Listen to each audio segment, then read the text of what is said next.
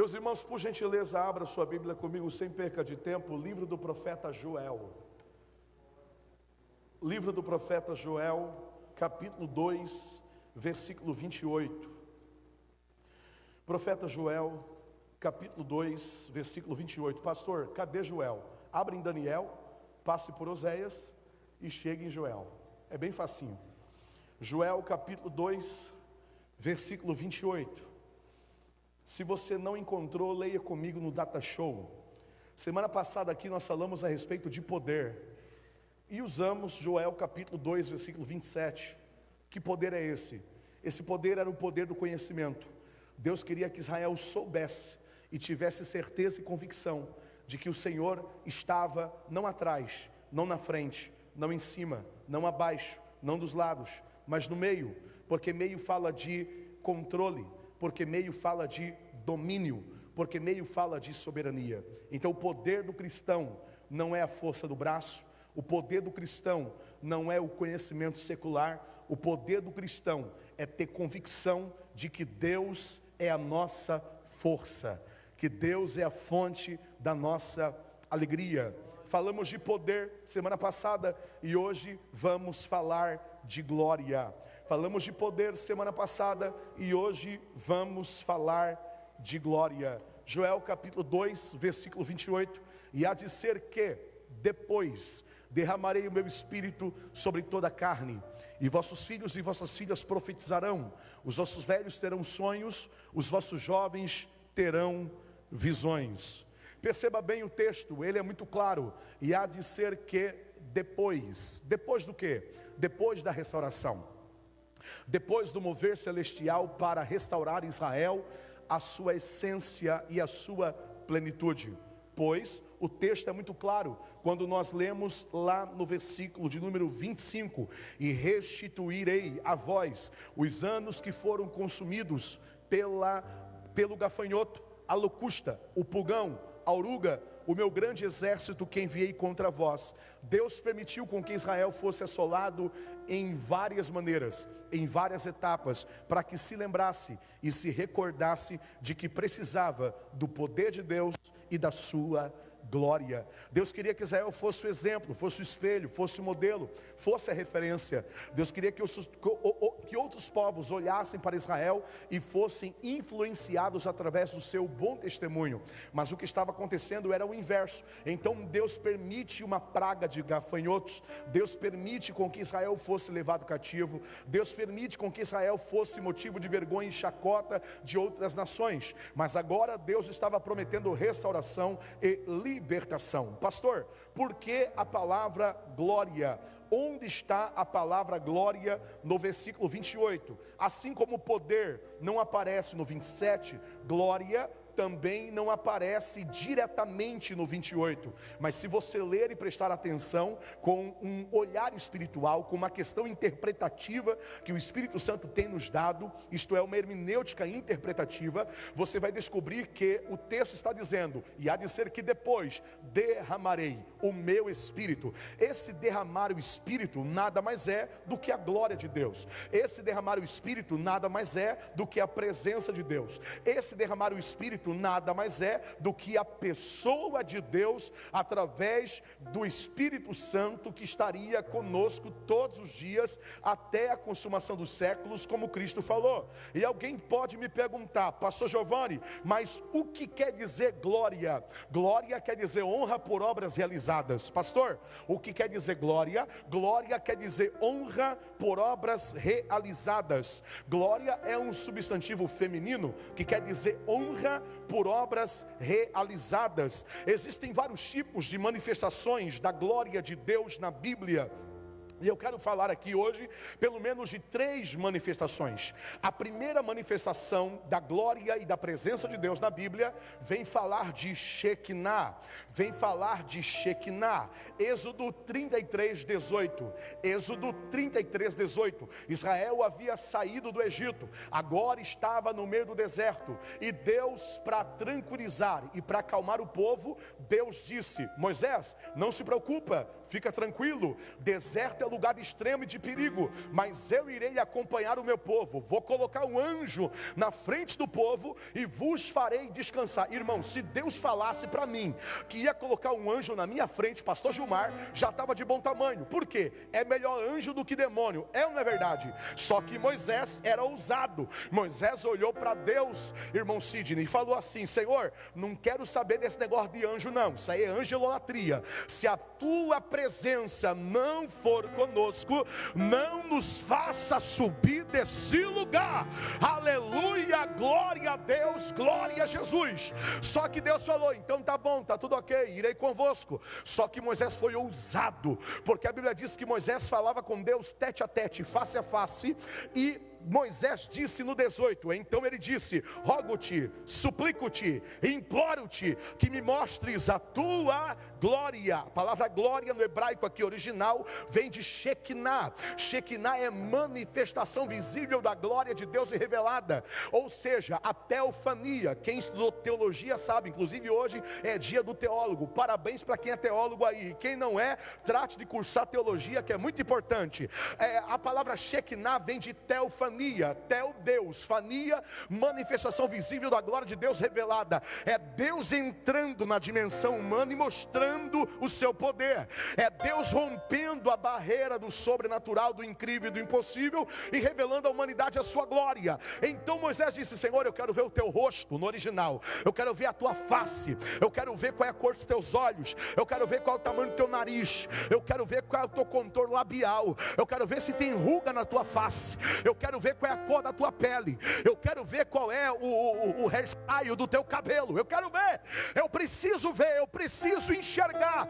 Deus olhou para Moisés e falou: O que? Moisés, nunca ninguém me viu e viveu para contar. Pastor Giovanni, peraí, o Senhor falou que Moisés falava com Deus face a face. Como é que alguém fala com outro face a face e não consegue enxergar a sua face? Ora, essa, Deus parecia invisível para Moisés porque Deus manifestava na nuvem, na glória, no fogo, no trovão, no terremoto, mas não mostrava o seu rosto. E Deus foi bem claro: nunca ninguém viveu meu rosto e viveu para contar. Evangelista Simão Fabiano. Aí Moisés disse assim: não tem problema, eu prefiro, aleluia, morrer cheio do que viver vazio. Eu quero ver a tua glória, eu quero ver o teu rosto, eu quero ver a tua face. Aí Deus disse: tá bom, eu vou colocar você na fenda de uma rocha. Deus já falou, eu vou te colocar no palco. Deus já falou, vou te colocar no holofote. Deus já falou, vou te colocar no lugar espaçoso. Não, Deus falou, vou te colocar no estreito, vou te colocar no aperto. Pastor Giovanni, eu estou fazendo a campanha aqui há vários anos e eu estou cada vez mais apertado. Parabéns, daqui a pouco você vai ver a glória de Deus. Pastor Giovanni, eu estou cansado até de profecia. Você que está cansado é para você mesmo que está chegando um milagrão desse tamanhão assim, ó. Giovanni, eu não creio mais. Você crendo ou não, Deus vai fazer. Você levantando a mão e dando glória ou não, Deus vai cumprir. Você acreditando ou não, Deus vai realizar. Quem deu glória pegou. Deus coloca Moisés na fenda de uma rocha. Deus coloca Moisés na fenda de uma rocha. E para piorar a situação, Deus coloca a mão na face de Moisés. Deus tapa a visão de Moisés para não ver antes da hora. Porque quanto mais a gente ora, parece que mais a coisa estreita. Parece que a gente coloca a mão no ninho de marimbondo, né, meu irmão? Mexe com o inferno inteiro. Aí o Satanás vem no teu ouvido e disse: Viu? Quer saber de orar? Agora o negócio piorou. Ah, meu irmão. Se você começa a orar, o levante acontece, mas a vitória chega na hora certa. Aleluia, glória a Deus, glória a Jesus. Deus coloca a mão e fala o que? Moisés, eu vou passar. E quando eu passar, eu vou tirar a mão e você vai me ver de costa. E você vai me ver de costa. Deus coloca Moisés. A Bíblia não diz quanto tempo ele ficou ali. Deve ter se machucado, deve ter se ferido, deve ter se magoado, deve ter se cansado, deve ter se questionado. Mas Deus falou, ele cumpre, porque Deus é fiel. Olha para mim aqui. Deus fala, ele cumpre, porque ele é Deus coloca a mão e passa. Quando Deus passa, ele tira a mão. E quando Deus tira a mão, a Bíblia diz que Moisés vê Deus de encosta. Alguns historiadores falam que Moisés viu apenas a sombra do calcanhar de Deus. Eu não sei o que ele viu porque eu não estava lá, mas alguma coisa ele viu, ele viu. E quando Moisés viu a glória de Deus e vem impregnar na face de Moisés, o rosto de Moisés fica brilhando. Você vai sair daqui hoje brilhando, meu irmão. Você não é estrela. Não, não, não, eu também não sou. Mas a Bíblia diz que nós reluzimos a luz de Cristo. Você vai sair daqui com o brilho do Espírito. As pessoas vão olhar para você e vão dizer: O que está acontecendo? Estou indo numa campanha da vitória. O que está havendo? Está diferente. Deus falou comigo. Alguém vai olhar e vai dizer: começou a ir na igreja de volta. Começou a ficar doido de volta. Começou a crer nos negócios invisíveis espiritual de volta. Ah, meu irmão, mas vale um doido com a vitória na mão do que um são derrotado e de mão vazia. Quem acredita nisso, levante a mão, abra a boca. Ai, ai, ai, ai, ai, Quando Moisés desceu do monte, tentaram tapar o rosto dele com véu, porque as pessoas não suportam que você brilhe mais que elas. É sempre assim. Eu torço por você até você ser melhor que eu. Se você for melhor do que eu, ah, eu quero apagar teu brilho, mas aqui não, Satanás. Aqui a serpente não vai apagar o brilho, porque aqui não é vagalume, aqui é tocha acesa, aqui é tição tirado do fogo, aqui é crente cheio da glória, cheio do Espírito Santo, crente doido, pé de fogo, treme terra, que levanta a mão, abra a boca da glória, fale língua estranha e ainda entrega a profecia. Tem esse crente doido aqui, deixa eu ver, levanta a mão assim da glória.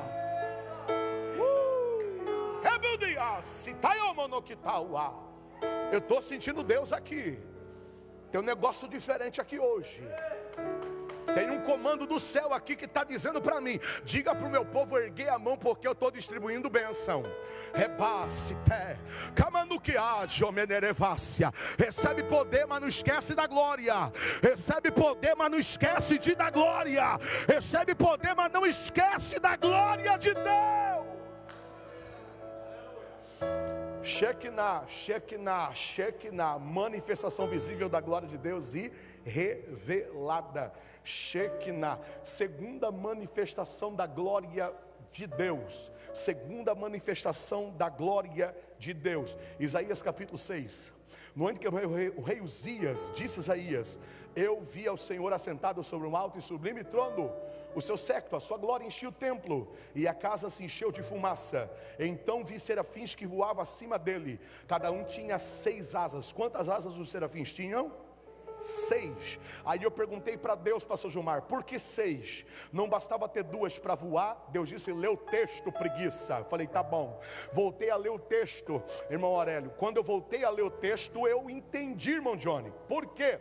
Porque com duas cobri o rosto, com outras duas cobri os pés, e com outras duas voava. Uma vez eu vi um pregador pregar essa palavra, achei até bonitinho, mas não me convenceu. E ele dizia assim: com duas cobri o rosto, representa Deus Pai com duas cobriu os pés, representa Deus Filho, com duas voavam, representa Deus Espírito Santo. Interessante, mas não, mas não me convenceu. E ele continuou falando: com duas cobriu o rosto, onisciência de Deus, com duas cobriu os pés, onipresença de Deus, com duas voavam, onipotência de Deus. Opa, melhorou Clóvis. Aí ele continuou falando o seguinte: existe um mistério muito além do que as pessoas imaginam em Isaías 6. Por quê?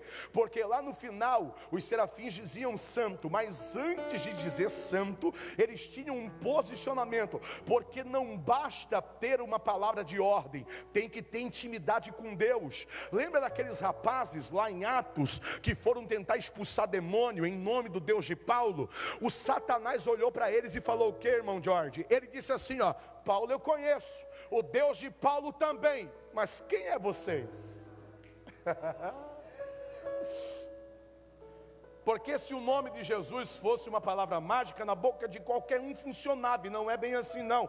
O nome de Jesus só funciona na boca de quem conhece Ele. é. Os serafins falavam santo porque viviam o que falavam. Porque falar é muito fácil. Falar até papagaio fala, pregar até papagaio prega. Agora quero viver, viver o que prega. Aí que pega o negócio. Aleluia. Agora a Bíblia diz que Isaías viu serafins e ele começou a prestar atenção. Com duas cobriu os rostos. Por que, que o serafim cobriu o rosto? Quem é que cobre o rosto na nossa cultura ocidental? Cobre o rosto quem é tímido, não gosta de aparecer. Cobre o rosto quem é famoso orgulhoso porque trabalha com a sua imagem e não quer aparecer de graça. Cobre o rosto porque tem vergonha de suas atitudes, diferente do que um caráter tímido uma, uma vergonha devido a, a, uma culpa, um homicídio, um latrocínio, um estupro, como a gente vê, uma agressão verbal, física, como a gente vê nos jornais da vida, quando os repórteres chegam para entrevistar os, os criminosos, eles não mostram o rosto, mas mostram o abdômen. Por quê? O abdômen não entrega, mas o rosto sim, porque o rosto está ligado à identidade. Então, por que, que os serafins cobriu o rosto? Porque eram tímidos? Não. Porque eram criminosos? Também não. Eles participaram participavam da santidade de Deus e participam até hoje, porque eles eram orgulhosos? Também não. A resposta está lá em Êxodo 33 que nós lemos, quando Moisés pede para ver o rosto de Deus e Deus fala o quê? Ninguém viu e viveu para contar. Então, se ninguém viu, os serafins também não viram. Então, como eles não podem olhar para o rosto daquele que está sentado em um alto sublime trono, eles tapam a face, olham um para o outro e começam a dizer: Ele é santo, Ele é santo, Ele é santo. Ai, arrepia, Ele é santo.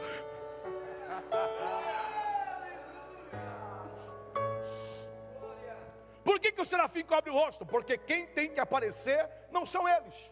Quem tem que aparecer é aquele que está sentado sobre um alto e sublime trono. Então quem tem aparecer, pastor Gilmar? Pastor Gilmar falou certinho aqui.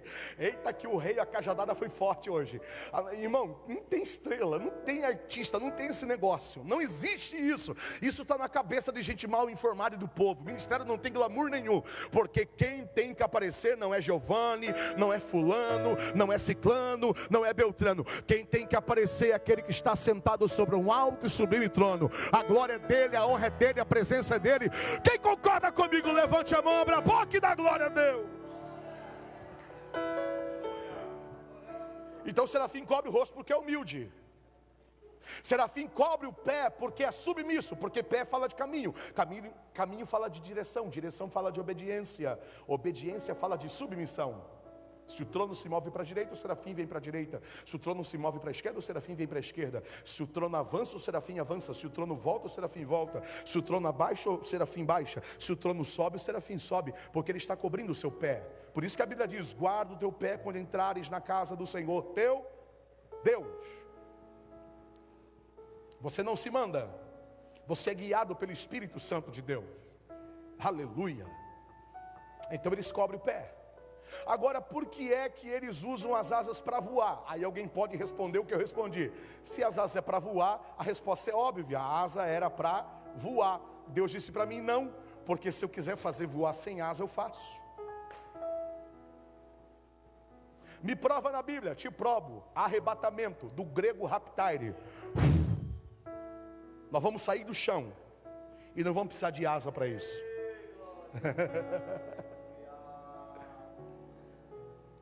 Ou seja, a asa do serafim não era para voar, a asa do serafim era para adorar.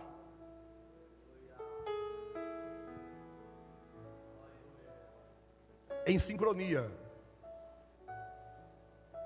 em coreografia, em devida ordem. Santo, Santo, Santo, Santo.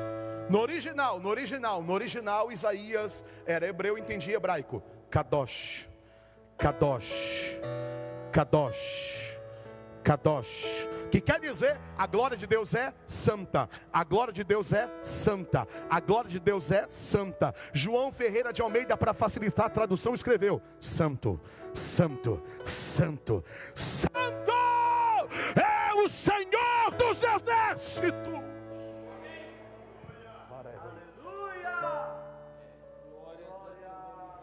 Isaías viu a Kadosh de Deus, Moisés viu a Shekinah, Isaías viu Kadosh.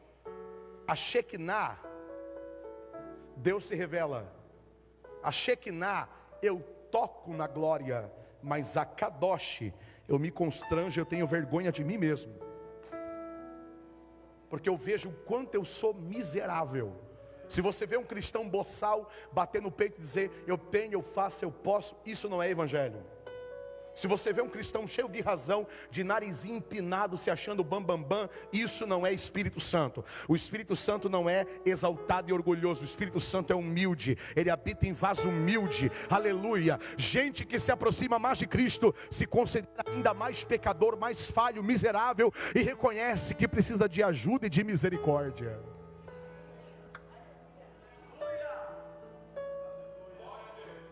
A glória de Deus, ela é visível, Shekinah. A glória de Deus, ela é santa, Kadosh. Mas aqui em Joel 2:28, a glória de Deus seria ambiental. Ambiental.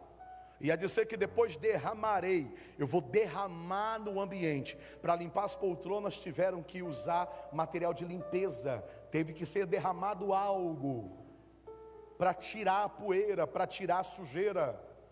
Antes de você pintar uma parede, você precisa raspar, lixar, fazer tudo direitinho para que fique bonito, para que fique bem apresentável. Ou seja, derramarei o meu espírito derramarei o meu espírito, é uma glória de Deus ambiental. Este versículo é uma promessa de Deus sobre o derramamento do seu Espírito Santo sobre todas as pessoas, independente de idade, status, cor de pele, posição social. Ele destaca essa ideia de uma influência, uma influência do Espírito Santo. Agora eu vou viver não sobre a minha vontade, agora eu vou viver sobre a influência do Espírito Santo. Veio um filho do cão, atribulado, querendo me tirar da paciência a minha vontade humana é dar uma bifa, é dar uma voadeira santa, encostar na parede, ensinar com quantos paus se faz uma barraca com um barco, mas o Espírito Santo chega no ouvido que está dentro de nós e diz: Não, você não se manda, você agora não manda nos seus comandos, você agora tem o caráter equilibrado pela palavra e pelo Espírito Santo de Deus. Ai meu Deus do céu. Aconteceu uma situação de uma pessoa muito famosa na mídia, esses dias atrás, todos vocês acompanharam nos noticiários a polêmica que deu da apresentadora da Rede Record, que foi agredida pelo seu marido. Parece que foi um efeito cascata, e eu sempre falo que são nuvens e falanges de demônios que são liberados sobre a terra.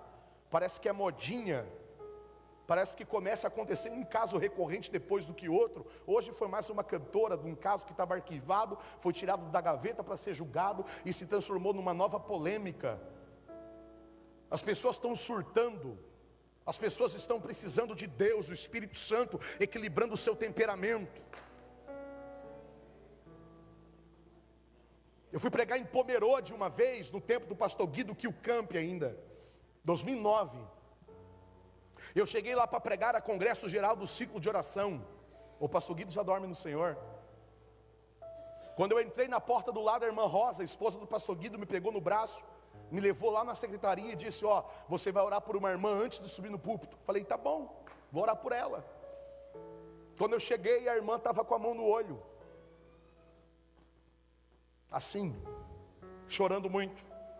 Eu disse que foi, irmão, o que se passa? Tira a mão do olho. Ela falou não. Eu disse por quê? Ela disse porque eu fui agredida pelo meu esposo. Eu falei não tem problema. Pode tirar a mão do olho. Já denunciou? Já fez a denúncia? Ela disse ainda não. Eu falei saindo daqui você vai denunciar. Já, já conversou com o teu pastor? Ela disse não. Então conversa com ele e ele vai te falar isso, tenho certeza. Nós vamos orar. E ela olhou para mim e disse assim: ó, Mas não é tão simples assim. Eu disse: Por quê? Porque ele está lá fora com uma faca e ele disse que vai me matar. Ele é muito agressivo e muito violento. Eu vivo uma relação abusiva há muitos anos. Eu olhei para ela, eu era recém-casado, não tinha experiência na área da, da família. E eu clamei a Deus e disse: Deus, me dá uma palavra para ela. O Espírito Santo tomou minha boca eu olhei para ela e disse: Nunca mais esse homem te toca, porque se ele te tocar, ele vai morrer. E tem mais uma coisa: se ele se abestar em se levantar para vir do teu lado, Deus vai preparar um monte de macho. Mas um monte de macho para dar uma camaçada de pau nele, para ele aprender a não bater em mulher. Você crê no que eu estou falando? Ela, Aham. eu disse, então receba. Fui pregar. Preguei, foi uma bênção. Não sei o que aconteceu depois do culto. Fui embora, vim, voltei para Itajaí. 2014, eu volto a pregar em Pomerode. Se não me engano, o pastor Guido não estava mais lá. Era outro pastor. E eu fui pregar e o pastor me disse: Ó, oh, não vai ficar em hotel essa vez. Tem uma irmã que faz questão de te receber. Eu falei: Tá bom. Fui com a minha esposa, só tinha eu e minha esposa. Eu disse: Ó, nós vamos ficar na casa de uma irmã que faz questão de nos receber. Ela disse: Tá bom. A irmã me passou o endereço, eu não sabia quem era. Coloquei no GPS e fui. O portão se abriu da casa do endereço que era indicado. Eu entrei com o carro. Quando eu entrei com o carro, que o portão atrás estava, estava fechando, a irmã que foi agredida aquele dia, ô oh, pastor Giovanna, eu disse misericórdia. Minha mulher disse o quê? Eu falei, depois te explico vou dar ré. Quando fui dar ré, não dava mais, o portão estava fechado. Eu olhei para minha esposa e disse: o marido dela é agressor.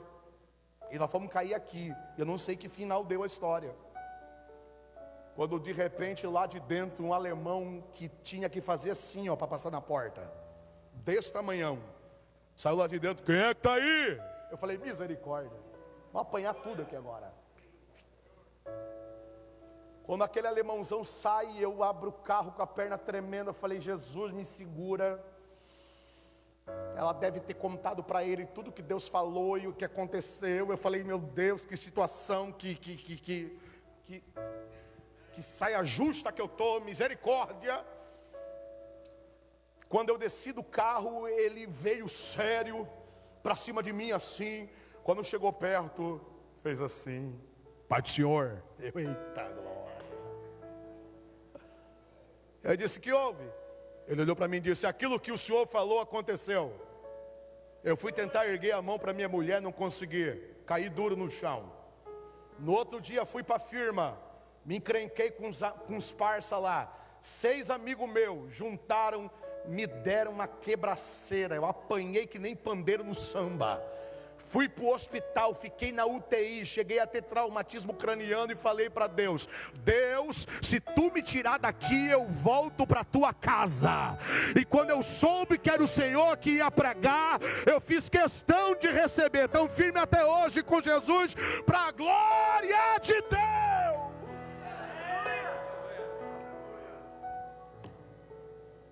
Às vezes a pessoa não tem jeito, porque não dá liberdade para o Espírito Santo operar e não tem humildade de se arrepender. Mas eu ainda acredito que o Espírito Santo transforma. O avivamento que nós recebemos aqui não é só para fazer barulho, bater no peito e dizer que eu sou super santo, super vaso, não. O avivamento que nós recebemos aqui é uma questão de mudança de hábito, é uma questão de mudança de vida. Quem acredita que vai levar essa glória para casa aqui, levante a mão, abra a boca e dê glória a Deus. Fica de mão levantada que o gigante está caindo nos lares aqui. Cité. Satanás está batendo em retirada de famílias aqui. Eu estou sentindo a autoridade do Espírito Santo para falar com alguém aqui. Eu vou mudar a história da tua casa. Eu vou mudar o caráter da tua família. Quem acredita, levante a mão, abra a boca e dá glória para Jesus.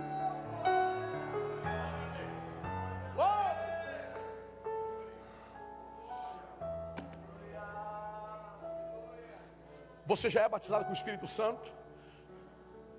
Você já fala em línguas? Então você tem esse poder e essa glória na tua vida. E onde você chega, você muda o ambiente. Rebaciteria.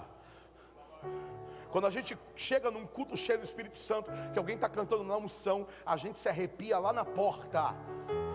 É a glória de Deus ambiental, é a doxa de Deus. Atos capítulo 2 se cumpre, Joel 2, 28. Estavam todos reunidos no mesmo lugar, de repente veio do céu, como um som veemente e impetuoso, encheu toda a casa e foram vistas línguas repartidas como que de fogo. Você pode falar em línguas estranhas nessa noite, não por costume, não pela força do hábito, mas para se edificar. Você pode falar em mistério essa noite para levar poder para casa, para levar glória para casa. Quando você colocar o pé no portão, Satanás vai ter que bater em retirada do seu lar. Aquele espírito depressivo daquele adolescente que está trancado naquele quarto escuro vai ter que bater em retirada. A glória de Deus é maior. A glória de Deus incomoda o inferno. A glória, ai meu Deus do céu! Receba essa glória nessa noite. O Espírito Santo já foi derramado. Não espere o próximo congresso para ser cheio. Seja cheio hoje. Redasse é o idori ebaduiatá. Kemanu atayo atayo menevácia. Reburitaki amanuti abiapayo ebanjo abarawetsa. Efa.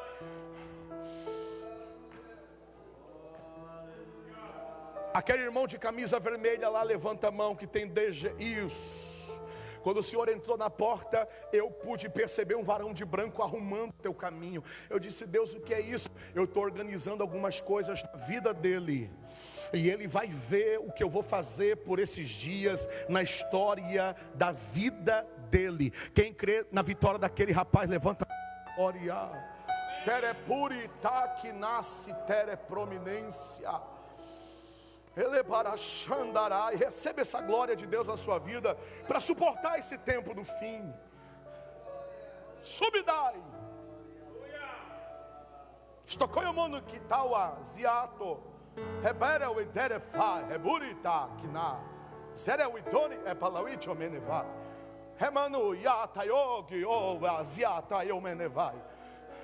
Os dias são pesados, são maus, são difíceis.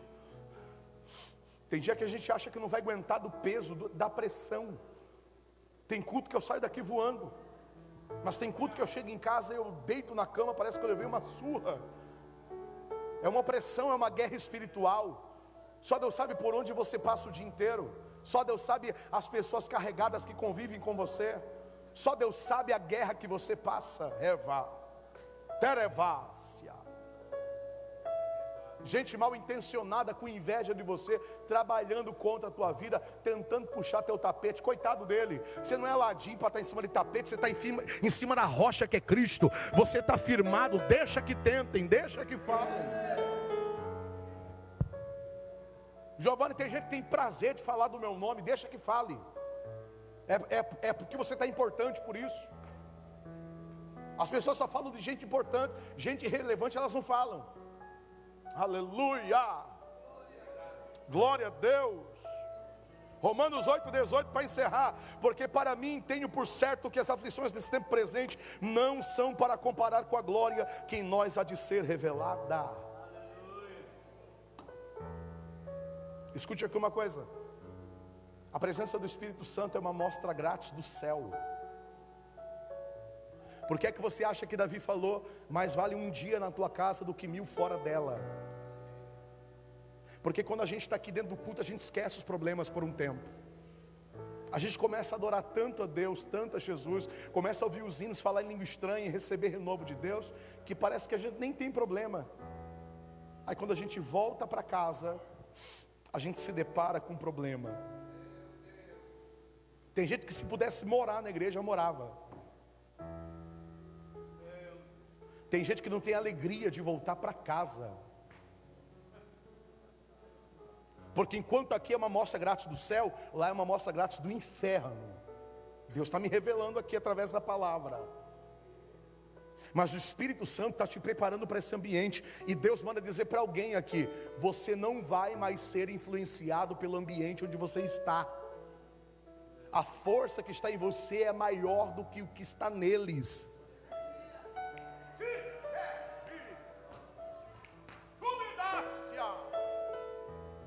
Quando você entrar nos lugares, as pessoas vão sentir o impacto. Opa, chegou! Chegou quem? O estrelão? Não. O artista? Não. O bambambam? Bam, bam? Não. Chegou o servo do Senhor. E onde o servo do Senhor chega, Deus entra junto. Onde você pisa, Deus pisa junto. Onde você toca, Deus toca junto. Aquele lugar que você pisou, a terra é tua. Receba!